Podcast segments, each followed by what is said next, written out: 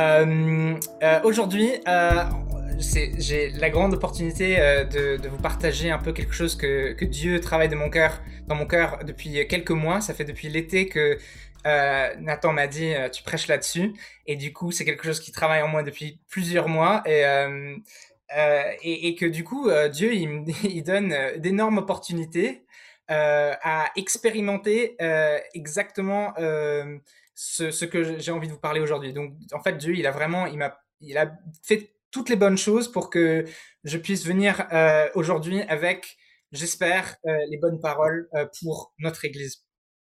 Et pour ceux qui savent pas, en ce moment, on est en train de, de faire une série sur 1 Corinthien. Et le sous-titre qu'on a donné à cette série, c'est le guide pratique du vivre ensemble. Et euh, pour, pour le petit rappel, euh, 1 Corinthiens, c'est écrit par euh, Paul, euh, et il écrit à une église à Corinthe où les choses vont mal. Ça fait quelques années euh, que, que l'église est implantée à Corinthe et les, les choses ont commencé à tourner en dérive. Et, et Paul, il écrit cette lettre pour remettre les choses au clair et dire, euh, vous avez foiré, euh, voici comment se, remettre un peu euh, dans la bonne lignée. Et je pense que du coup, c'est intéressant pour nous en tant qu'église qui s'est implantée depuis peu, depuis trois, deux, trois ans, de regarder exactement ce que Paul dit à Corinthe et se dire, OK, peut-être qu'on n'a pas fait toutes les erreurs que Corinthe a fait, mais est-ce qu'on en fait quelques-unes? Peut-être qu'on les fait toutes.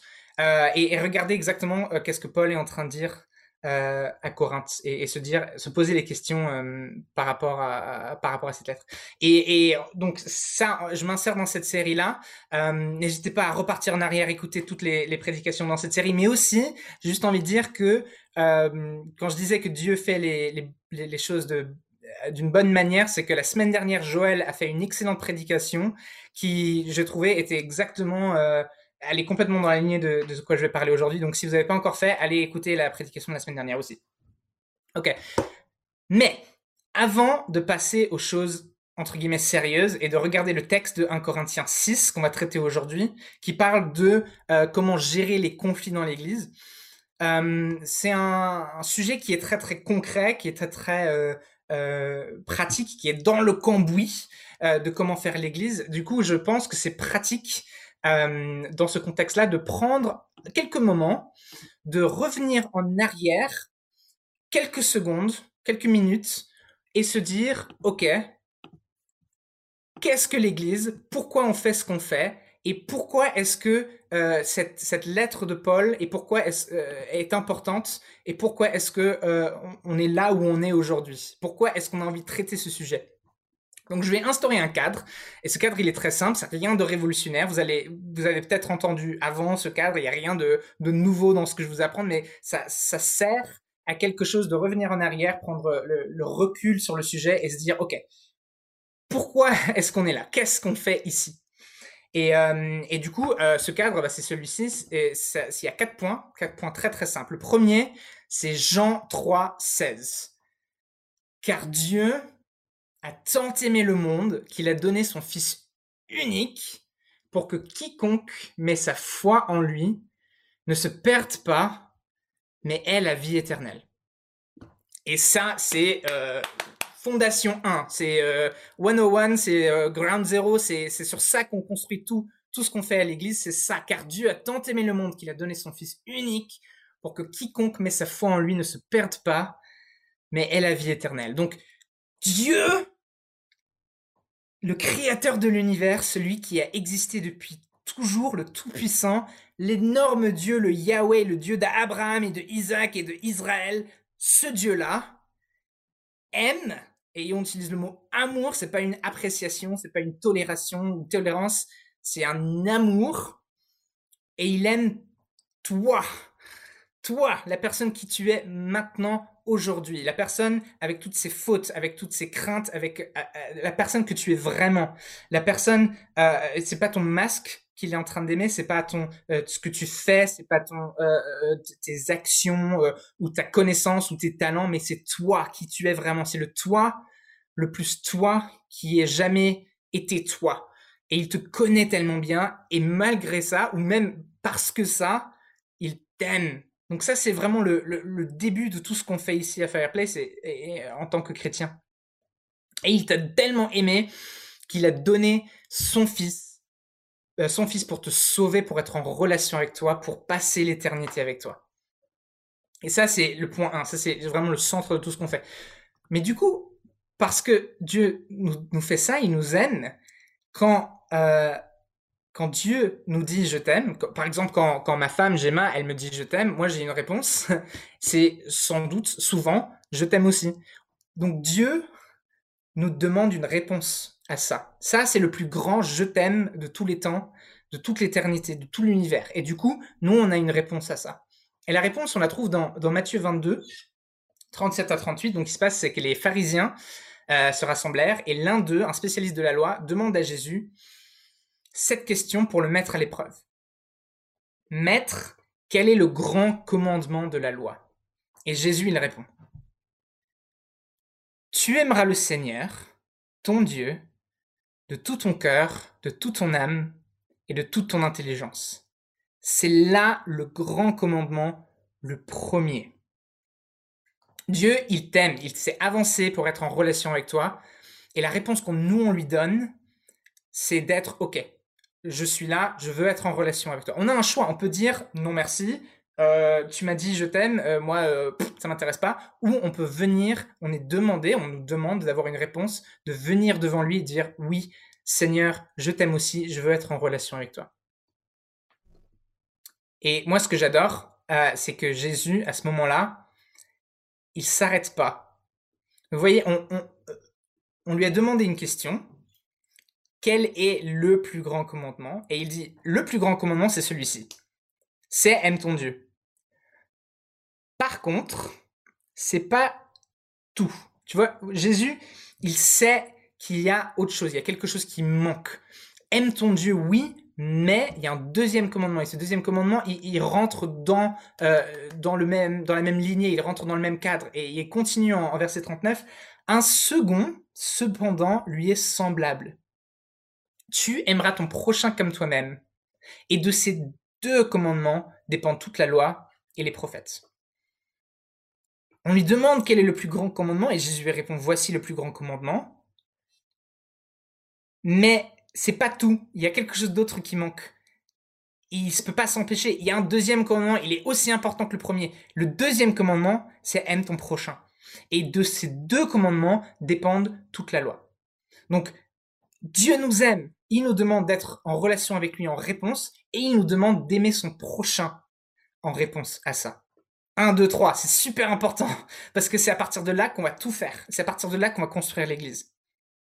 Aime ton prochain comme toi-même, c'est aimer Dieu et aimer Dieu, c'est aimer son prochain. C'est les deux sont reliés, les deux sont imbriqués les uns dans les autres. En Jean 21 17, il y a marqué, euh, il y a Pierre qui vient à Jésus euh, et, et, Jésus lui demande Simon, fils de Jean, m'aimes-tu? Et Pierre, attristé de ce que Jésus lui avait demandé pour la troisième fois, ça fait trois fois que Jésus lui demande, il dit Seigneur, tu sais tout, tu sais que je t'aime. Et Jésus lui répond Prends soin de mes brebis. Jésus le sait. Aimer Dieu, aimer son prochain, c'est les, deux commandements. Et on peut pas faire l'un sans l'autre, il n'y a pas beaucoup de sens. Pour faire l'un, il faut faire l'autre. Pour aimer Dieu, il faut aimer son prochain. Et du coup, à partir de là, le quatrième point, c'est que euh, il marqué en Matthieu 28, 19. Allez donc auprès des gens de toutes les nations et faites de mes disciples. Baptisez-les au nom du Père, du Fils et du Saint-Esprit. Et enseignez-leur à pratiquer tout ce que je vous ai commandé. Et sachez-le, je vais être avec vous tous les jours jusqu'à la fin du monde. Et ça, c'est le cadre. Ça, c'est le cadre de l'Église. 1, 2, 3 et 4. Parce que Dieu nous a aimés, on va l'aimer, on va aimer notre prochain et on va aller jusqu'au bout de la terre pour, pour raconter cette superbe nouvelle qui est vraie pour toute la terre. Donc parce que 1, parce que 2, parce que 3, parce que 4, voilà pourquoi nous sommes ici aujourd'hui à faire Zoom euh, un dimanche matin alors qu'on pourrait être euh, sous, nos, sous nos couettes comme le reste du monde parce que ces quatre versets-là, moi je trouve que ces quatre versets c'est vraiment le centre de notre expérience chrétienne et le centre de pourquoi nous sommes appelés à faire Église. Et si Paul ressent le besoin d'écrire une lettre aux Corinthiens pour régler ce qui ne va pas chez eux, c'est parce que ces quatre versets-là. il voit ces quatre versets, il regarde Corinthiens et il dit ça matche pas, il y a un problème. Donc voilà pourquoi Paul est en train de euh, d'écrire sa lettre aux Corinthiens. Donc on va carrément lire le texte en 1 Corinthiens 6 et on va venir au vrai sujet. Je pensais que c'était vraiment important d'établir ce cadre et vous allez, j'espère, voir pourquoi un peu plus tard. Donc 1 Corinthiens 6. Lorsque l'un d'entre vous a un litige avec un autre, comment ose-t-il demander justice devant les injustes et non devant les saints? Ne savez-vous pas que les saints jugeront le monde? Et si c'est par vous que le monde doit être jugé, êtes-vous incapable de rendre des jugements de faible importance? Ne savez-vous pas que nous jugerons les anges? Combien plus les affaires de la vie courante? Or, si vous avez des litiges concernant les affaires de la vie courante, vous prenez pour juge les gens dont l'Église ne fait aucun cas. Je le dis à votre honte. Ainsi, il n'y a parmi vous pas un seul homme sage qui puisse juger entre ses frères et sœurs. Au contraire, un frère est en procès contre un frère et cela devant des incroyants. C'est déjà pour nous, pour vous, un échec complet que d'avoir des procès les uns avec les autres. Pourquoi ne supportez-vous pas plutôt une injustice? Pourquoi ne vous laissez-vous pas plutôt dépouiller? Mais c'est vous, au contraire, qui commettez l'injustice et qui dépouillez les autres. Et c'est envers des frères et sœurs que vous agissez ainsi. Dans l'Église, on, utilise beaucoup ce, champ lexical qui est euh, celui de la, euh, euh, de la famille. Excusez-moi, j'ai perdu mes notes.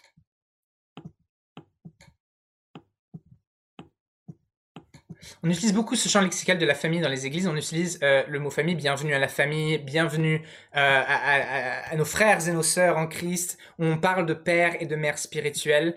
Euh, et on, utilise beaucoup ce champ lexical. Mais ce que je trouve, c'est que en l'utilisant, et je pense que c'est un, champ lexical qui est très moderne, qu'on aime beaucoup dans notre contexte de millénial, de, de, jeunes chrétiens professionnels, etc. on utilise beaucoup ce champ lexical parce que ça nous fait sentir très bon au, fond de nous. Ça évoque des images de, de, de, de fireplace, justement, de, de, de, feu de cheminée et de tout autour d'un feu de camp. Et c'est très, très sympa entre nous. C'est ce côté très famille, très, très. On approche Noël, donc il y a le côté où la famille, c'est chaleureux, c'est c'est euh, ouais, c'est très chaleureux et, et, on utilise beaucoup ces mots-là, euh, mais souvent on, on, oublie de regarder le fond de qu'est-ce que ça veut dire d'utiliser les mots famille, qu'est-ce que ça veut dire d'utiliser les mots frère et sœur, qu'est-ce que ça veut dire d'utiliser les mots père et mère. Et on, ce que j'ai envie de faire, c'est regarder vraiment ces mots-là. En fait, ça, veut impliquer des choses. Ça implique des choses d'être frère et sœur en Christ. La réalité, c'est qu'une famille, c'est quelque chose de dur. Beaucoup d'entre vous, nous, ont des, ont, des familles euh, qui c'est pas nécessairement simple, euh, c'est pas nécessairement facile. La famille, c'est pas quelque chose tout le temps de très très euh, chaleureux. Et, être une famille ensemble, ça implique toujours quelque chose. Ça, ça implique des, sacrifices, ça implique des, devoirs les uns envers les autres. Donc quand on dit qu'on est une famille ensemble ici à Fireplace, on veut évoquer euh, le côté très très euh, chaleureux, oui, le côté très très Noël, oui, mais on veut aussi évoquer ces devoirs, ces, implications qu'on a les uns vers les autres. Euh, et c'est pas des devoirs qu'on a envers une organisation ou une association, mais des devoirs qu'on a réellement les uns envers les autres. Nous nous devons quelque chose en tant qu'Église. Quand quelqu'un devient membre de l'Église, euh, on, a l'habitude de leur envoyer une petite vidéo qui, est notre vidéo de membre. D'ailleurs, si ça vous intéresse d'aller le découvrir parce que vous l'avez pas encore découvert ou vous euh, et que vous êtes déjà membre ou que vous, voulez devenir membre de l'Église, n'hésitez pas à aller sur églisefireplace.com slash devenir membre pour découvrir cette vidéo. Mais quand quelqu'un devient membre, on envoie cette vidéo et on leur dit voilà ce qu'on attend de vous. Voilà ce que vous devez au reste de l'Église. Et, voici aussi toutes les choses que nous devons à vous. Voilà ce que on, s'engage les uns envers les autres en tant qu'Église. Euh, et, c'est important qu'on mette ça au clair avant que, que vous rejoigniez l'Église. Donc c'est très important. Mais euh, on a des devoirs les uns envers les autres. Et ici, dans le texte à Paul, euh, à Corinthe, en fait, ce qui se passe, c'est que les Corinthiens, ils ont oublié leurs engagements les uns envers les autres. Ils ont oublié qu'on n'est pas juste une association ou une organisation, mais qu'on est une famille. Il semble y avoir des soucis entre des problèmes, euh, entre des membres de l'Église, et, ces membres, ils se tournent vers le litige pour régler les conflits. Et sous, dans temps normal, euh, c'est pas un litige qui va régler les problèmes entre familles. Je ne sais pas si vous avez vu euh, des litiges entre membres de famille et à la fin du litige, tout, tout le monde s'est réconcilié, la famille, tout d'un coup, elle devient beaucoup, beaucoup mieux. Mais en général, c'est pas le litige qui va régler ces problèmes-là en, en, famille. Euh, et, et, on peut entendre euh, la manière dont Paul il est en train d'écrire euh, aux Corinthiens. Il voit ce que fait les Corinthiens et il est abasourdi par ce qu'il voit. Il, il, est genre, mais qu'est-ce que vous faites? Genre, son texte, là, il y a quatre questions rhétoriques. Et puis, il y a des questions, des, deux phrases exclamatives. Et après, il dit, je le dis à votre honte. Puis, il dit encore deux phrases exclamatives avec avec deux questions rhétoriques et il finit avec une phrase euh, exclamative. Il est genre abasourdi. Il dit mais qu'est-ce que vous faites? Il est outré par ce qu'il entend. Comment osez-vous Comment osez-vous aller euh, et, mettre vos problèmes dans euh, l'arène publique? Comment osez-vous régler vos problèmes en public? Alors que vous êtes une famille Ce qu'il faut savoir, c'est qu'à l'époque, la justice fonctionnait de la manière suivante. L'autorité romaine a délégué une autorité juridique à la synagogue juive. Donc, en temps normal, les, juifs et du coup ensuite les chrétiens, ils vont régler leurs problèmes s'il y a besoin d'un litige devant la synagogue. les Romains, en fait, ils ont dit à la communauté juive, on n'a pas envie d'entendre de vos histoires. Réglez-les entre vous. Donc, en, général, les Juifs, ils allaient à la synagogue pour régler les problèmes. Mais là, les Corinthiens, ils sont carrément en train d'aller chez les Romains.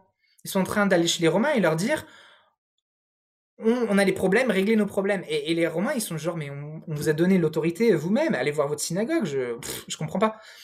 Et Paul, il, il, comprend pas pourquoi, mais, mais vous êtes fou. Mais on, nous a donné l'autorité de toute manière, et vous êtes une famille, pourquoi est-ce que vous allez voir les Romains pour régler nos problèmes? L'Église est, censée être la manifestation du royaume de Dieu sur terre, et là, le royaume de terre, le royaume de Dieu sur terre, il est en train d'aller euh, chez les Romains pour régler leurs problèmes. Donc il y, y a, des problèmes là. Pourquoi est-ce que Paul est tellement outré par ça? Et la première raison, c'est parce que ça manque d'unité. Il y a marqué en, euh, je vais le mettre à l'écran,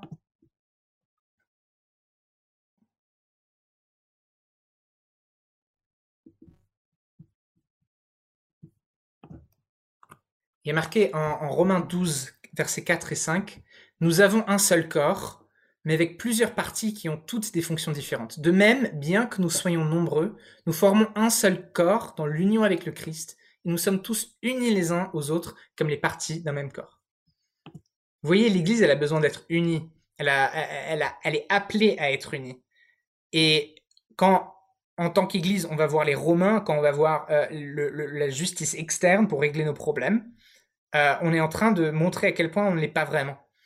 Et, et là, euh, Paul est en, train de dire, euh, les mecs, genre, réglez, genre, vos problèmes au niveau local, soyez unis, parce que vous êtes une église. Et en fait, l'église, de manière générale, l'église globale, c'est une question très très compliquée de savoir comment est-ce qu'on peut être uni avec les catholiques, avec toutes les, les différentes sphères protestantes, etc., etc. Mais au moins, au niveau local, soyez unis. Au moins, euh, Corinthe, soyez unis entre vous au niveau local. Au moins Fireplace, soyez unis au niveau local entre vous. nous, en tant que Fireplace, notre responsabilité, c'est notre unité de nous en tant qu'Église. Alors, soyons unis et n'allons pas euh, régler nos problèmes euh, devant les Romains ou devant les, autorités. Et pourquoi est-ce que cette unité, en fait, elle est importante? C'est parce que Dieu nous demande d'être unis pour une raison. Et, la bonne raison pour être unis, c'est parce que en étant unis, nous sommes un témoignage. Nous sommes un témoignage de à quoi peut ressembler le royaume de Dieu. Le royaume de Dieu est uni et nous devons l'être aussi. Et le monde peut voir notre Église et dire, eux, ils sont unis, ils ont une vérité. Ils ont quelque chose chez eux qu'on ne retrouve pas dans le monde. Ils sont vraiment unis. Ils, sont, ils ont des désaccords entre eux, mais ils le règlent entre eux en, relation, en, famille. Et la deuxième chose, et, Paul l'évoque dans le passage, c'est que nous sommes euh, une autorité, nous sommes l'autorité, nous jugeons euh, la terre en tant que en tant qu'Église. Nous avons une autorité. Christ nous donne l'autorité de juger la terre. Christ nous donnera l'autorité dans l'Éternel de juger euh, l'Église, de juger le monde et, les anges.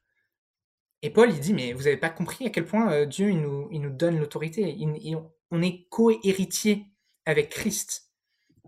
Vous avez l'autorité. Pourquoi est-ce que vous allez euh, vous mettre devant euh, une autre autorité?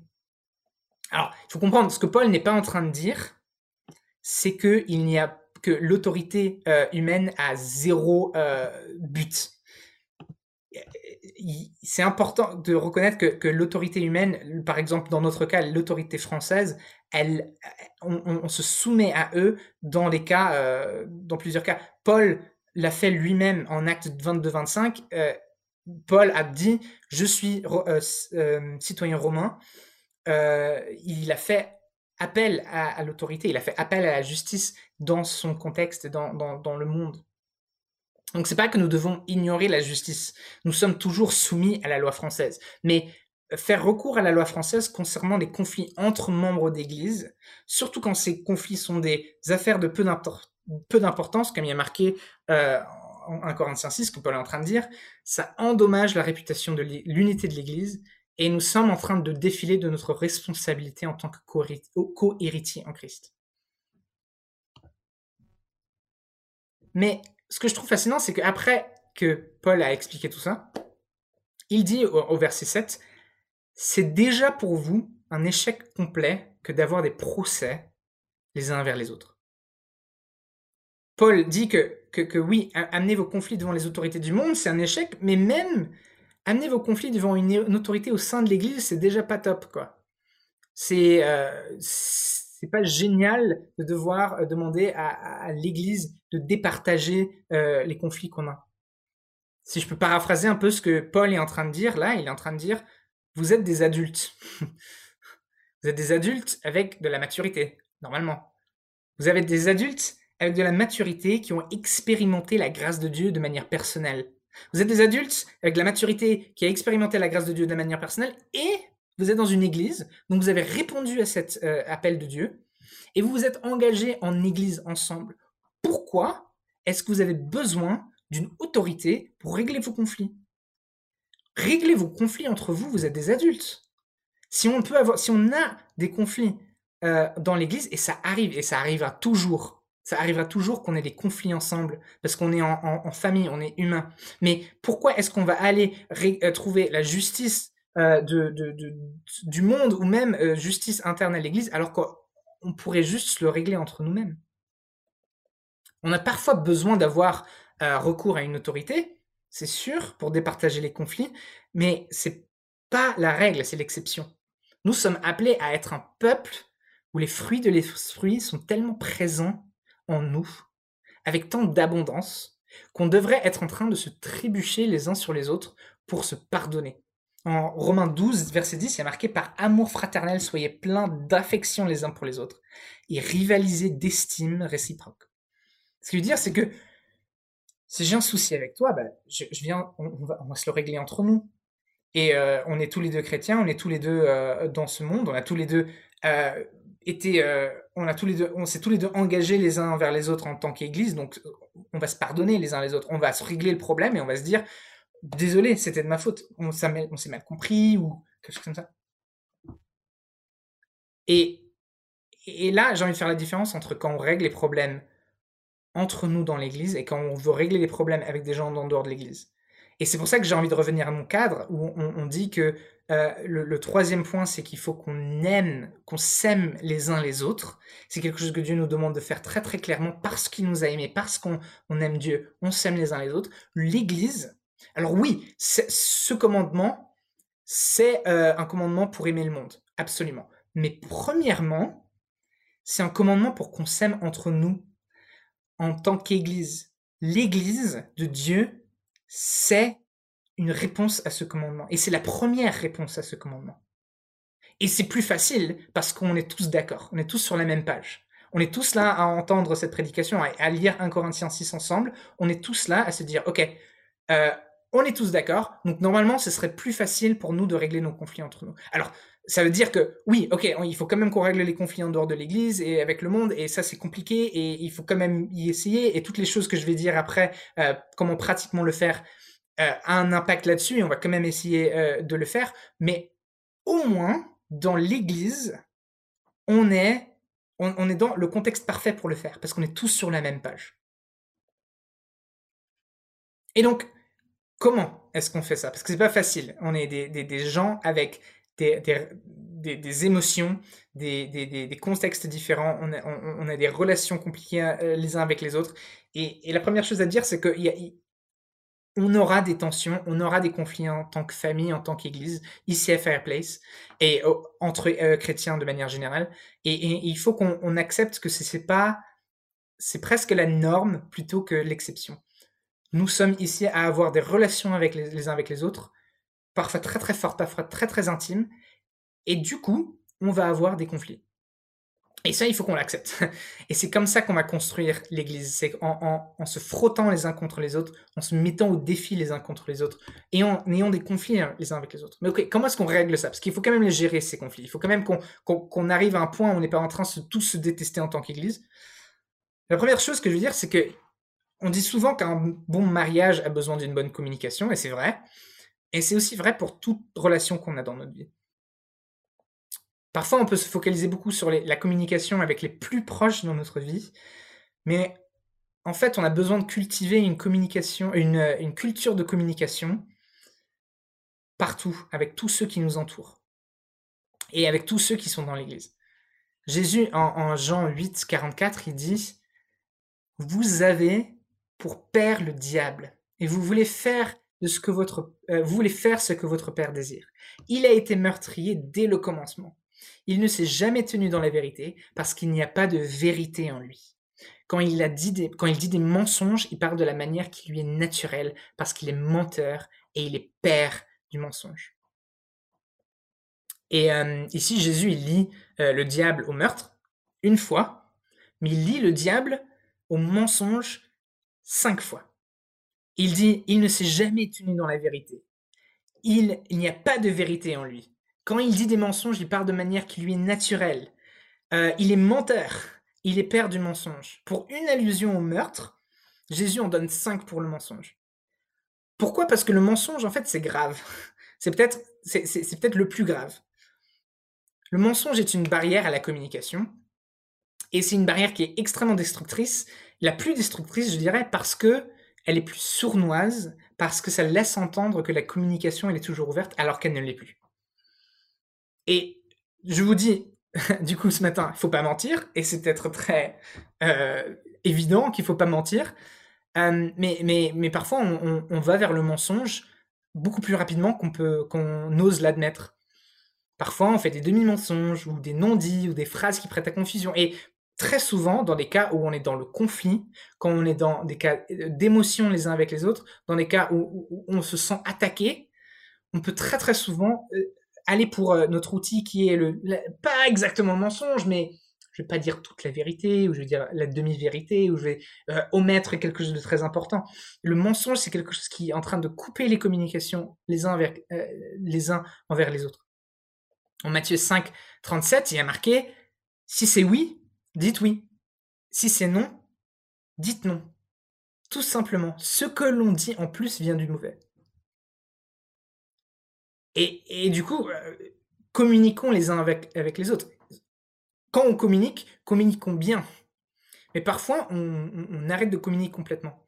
Ça m'est arrivé encore très récemment où, euh, où j'avais deux amis à moi qui ne s'entendaient pas et, ils viennent me parler euh, l'un à l'autre, et après des semaines et des semaines de malentendus, de malcompréhension, on s'est tous mis dans une salle ensemble pendant trois heures, et ça allait mieux. Ça n'a pas réglé tous les problèmes, mais la communication a commencé à être plus fluide. Et vous savez ce qui est dingue C'est que on est fait différemment les uns et les autres.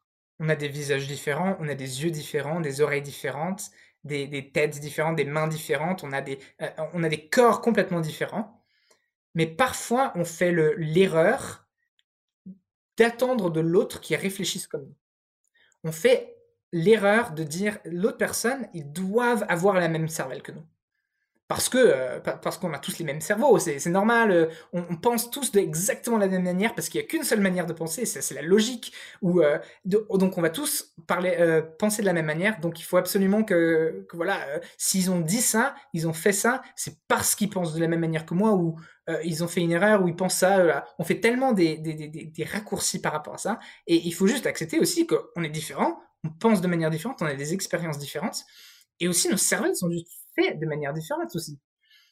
Donc, on ne peut pas faire euh, le raccourci de dire que cette personne réfléchit comme moi et donc c'est bon, euh, je, vais, je vais leur donner des intentions que, qui, qui ne sont pas vraies, etc., etc. Donc, il y a une manière de savoir comment l'autre pense, il y a une manière de savoir comment l'autre réfléchit, et on a un outil pour ça que Dieu nous a donné, et c'est notre bouche. pour savoir comment on pense les uns et les autres, pour savoir les modes de pensée des autres, il faut qu'on parle. Il faut qu'on parle de nos modes de pensée. Il faut qu'on exprime ce qu'on pense. Il faut parfois avoir des conversations où au début on ne se comprend pas et puis on parle pendant deux heures et à la fin on dit ok j'ai mieux compris ton mode de pensée. Donc est-ce qu'il y a quelqu'un euh, dans l'église aujourd'hui à Fireplace et vous avez besoin de leur parler? Vous avez coupé les communications avec eux d'une manière ou d'une autre, soit par le mensonge ou simplement par euh, la non-communication. Et peut-être que vous l'avez fait exprès, peut-être que vous ne l'avez pas fait exprès. Est-ce qu'il y a des gens dans l'église aujourd'hui, cet après-midi, vous avez besoin de les appeler pour leur dire Excuse-moi, j'ai coupé les ponts, j'ai besoin de, de, me recommuniquer avec toi. Et c'est c'est pas facile. c'est pas quelque chose de facile. C'est facile de le dire, c'est pas facile de le faire. C'est dur de se parler les uns les autres. C'est dur d'exprimer nos blessures, nos craintes, nos contextes, nos questionnements, nos modes de pensée. Ça prend du temps et, ça demande de, de la vulnérabilité les uns avec les autres.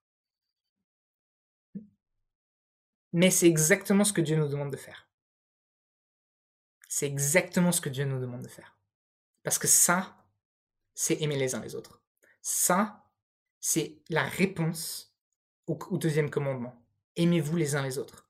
Donc si on veut faire ça, on s'appelle et on se dit, ok, on a coupé les ponts, comment est-ce qu'on peut retisser les ponts les uns avec les autres?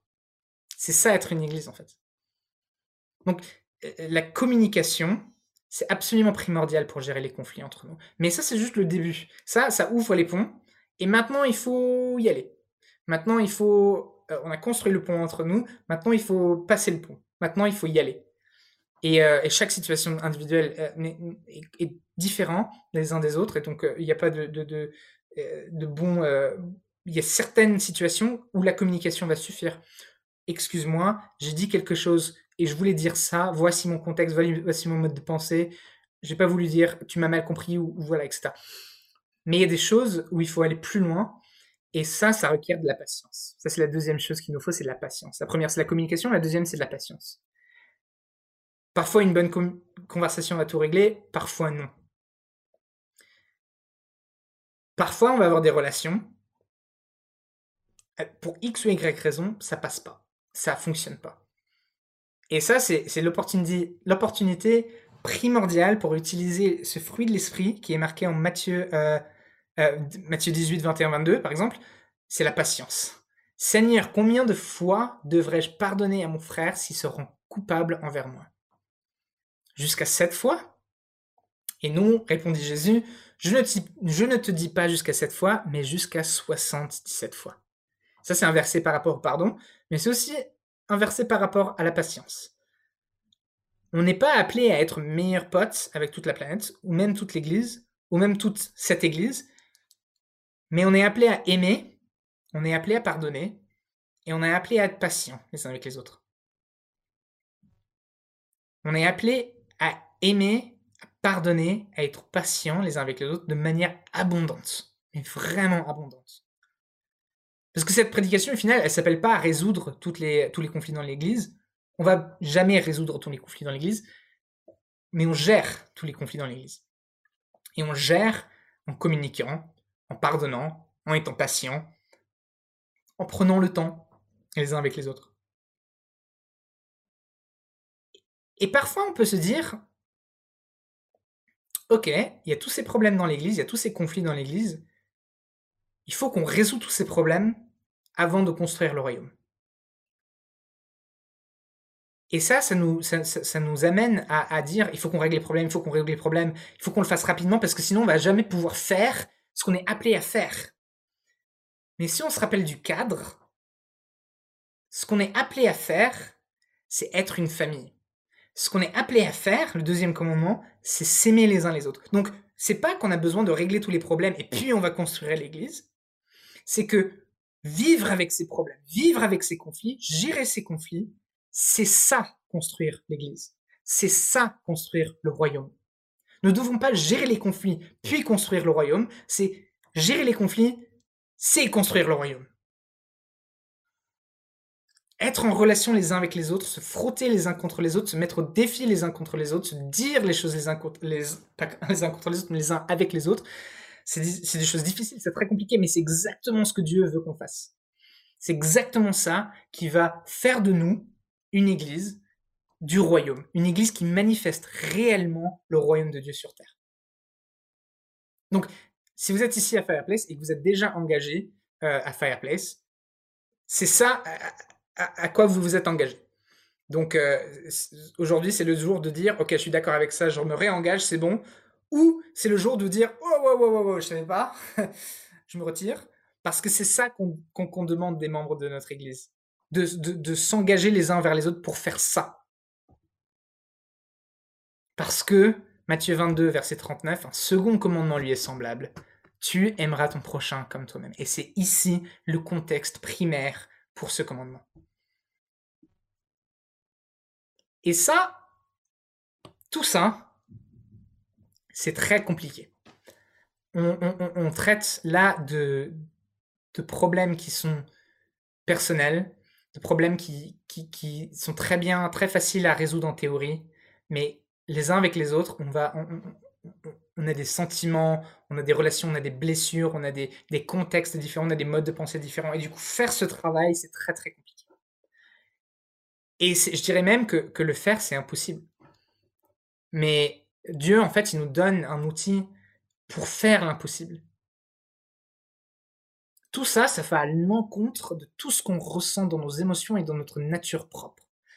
Pardonner, être patient, bien communiquer, c'est, ce sont des choses difficiles et c'est pas, c'est vraiment pas facile. Mais Dieu nous donne l'outil pour le faire. Et l'outil qu'il nous donne, c'est le Saint-Esprit. Heureusement que Dieu est bon, il nous demande de faire quelque chose d'impossible et puis il nous donne exactement l'outil qu'il nous faut pour le faire. Et donc lui, il a envoyé notre Saint-Esprit. Et c'est seulement par c'est seulement par ce Saint-Esprit qui vit en nous, qui travaille en nous jour après jour après jour, que nous allons réussir à construire cette Église. Et une Église qui ressemble à ça. Une Église où on a des relations fortes, conflictuelles, mais, mais, des conflits qui, qui se gèrent, des conflits qui, qui nous fait grandir les uns avec les autres. Et c'est seulement en, en, remettant tous nos conflits et toutes nos blessures et tous nos modes de pensée et toutes ces choses-là à Dieu, toutes nos fautes et toutes, nos, euh, toutes, nos, toutes les choses qu'on a pu mal faire, c'est seulement en les remettant à Dieu et à l'Esprit Saint que nous allons pouvoir créer le type de relation que lui, il demande de nous que c'est ça être l'Église. Et si Dieu il veut que son Église soit construite, bah, il a intérêt à nous donner euh, les marteaux pour le faire. Quoi. Il a marqué en, en, Éphésiens, euh, euh, Éphésiens 3, 14 à 20. C'est pourquoi je me mets à genoux devant Dieu, le Père, dont dépend toute famille dans les cieux et sur la terre. Je lui demande que, selon la richesse de sa gloire, il fortifie votre être intérieur par la puissance de son esprit, et que le Christ habite dans vos cœurs par la foi. Je demande que vous soyez enracinés et solidement établis dans l'amour, pour être capable de comprendre avec l'ensemble du peuple de Dieu combien l'amour du Christ est large et long, haut et profond. Oui, puissiez-vous connaître son amour bien qu'il surpasse toute connaissance et être ainsi rempli de toute la richesse de Dieu. À Dieu qui a le pouvoir de faire infiniment plus que tout ce que nous demandons ou même imaginons par la puissance qui agit en nous, à lui soit la gloire dans l'Église et par Jésus-Christ, dans tous les temps et pour toujours. Amen. On a besoin du Saint-Esprit pour faire ça. Il n'y a pas de. Je pourrais vous dire euh, les, choses pratiques pour dire voilà comment faire, voilà euh, les, cinq étapes. Et, si vous allez euh, justement il y a des passages dans 1 Corinthien qui traitent pratiquement comment gérer les conflits. Si, je vais voir ma l'autre membre et puis si ça fonctionne pas, je vais voir le, les, autorités, etc., etc., etc. Il y a des manières pratiques de le faire et ça, elles sont dans la Bible. Paul vous les raconte. Mais ce que j'ai envie de vous dire aujourd'hui, c'est que on a besoin du Saint-Esprit pour gérer nos conflits. Et on a besoin d'être engagés les uns vers les autres. On a besoin d'être engagés les uns vers les autres. Et du coup, on a envie de gérer nos conflits. Et du coup, on a besoin du Saint-Esprit. Parce qu'on va jamais pouvoir le faire tout seul. J'ai entendu dire des, gens qui, qui me disent cette personne, cette personne, oh, c'est impossible. Avoir une relation avec eux, je peux pas. Je, je, je, je jette euh, je j'y arrive pas, je vais pas le faire, je peux pas le faire, c'est impossible. Et moi, ce que j'ai envie de répondre à ça, c'est que heureusement que Dieu peut faire l'impossible. Heureusement, parce que sinon, oui, ce serait impossible, avoir des relations les uns avec les autres. Et, de, la manière dont Dieu nous demande vraiment de le faire pour construire son royaume sur terre, c'est impossible. Mais avec l'Esprit de Dieu en nous, on peut le faire. Et du coup, pourquoi? Pour revenir à, mon cadre, pourquoi faire ça? C'est compliqué, c'est dur, c'est chaud. Pourquoi?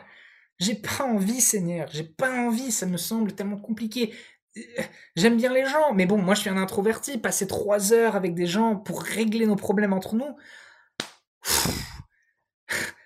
Non, non merci. Et eh ben Dieu nous demande de le faire parce que 1 Jean 3,16 2 et 3, Matthieu 22, 39 à 40. Et puis 4, Matthieu 28 à 19. Il nous demande de le faire parce qu'il nous demande de construire l'Église. Il nous demande de faire ça.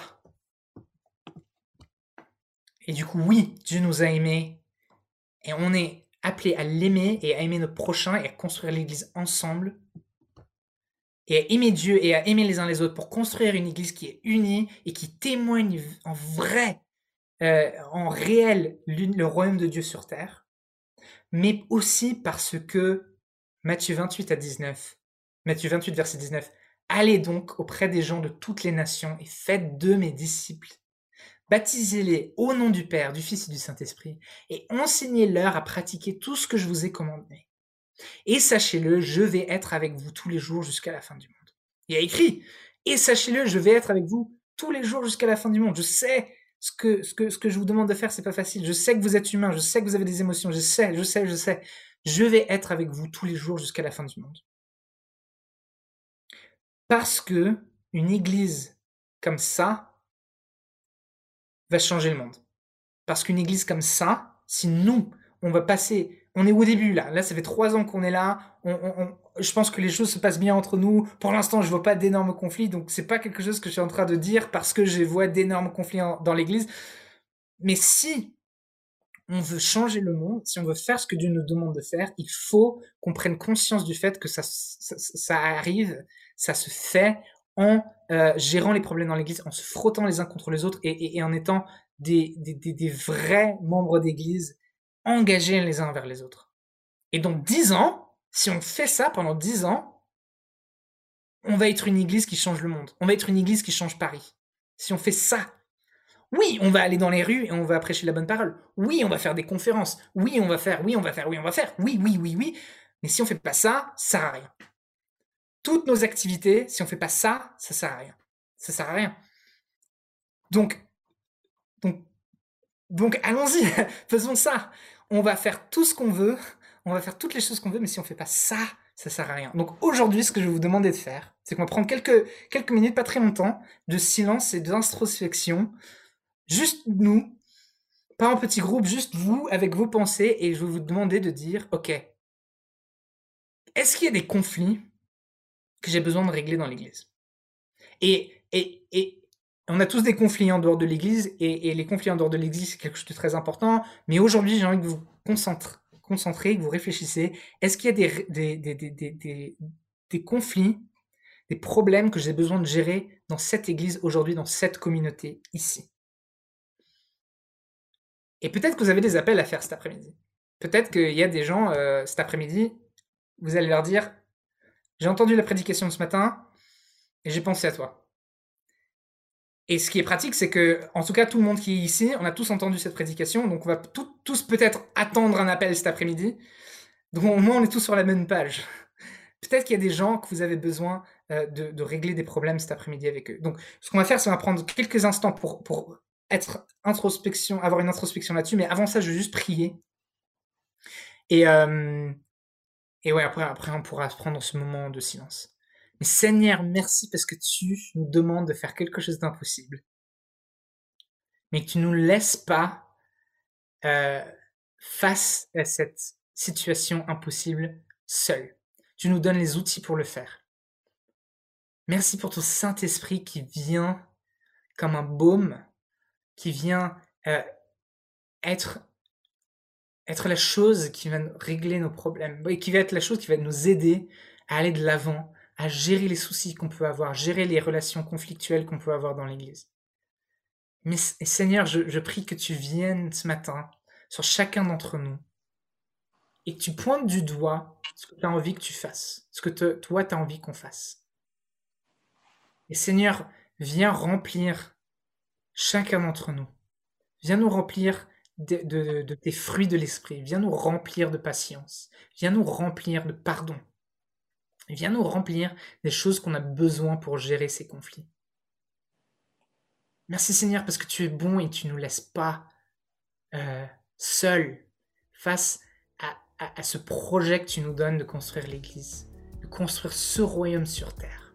Pour toi Seigneur, avec toi Seigneur. Seigneur, envoie ton Saint-Esprit ce matin sur chacun d'entre nous.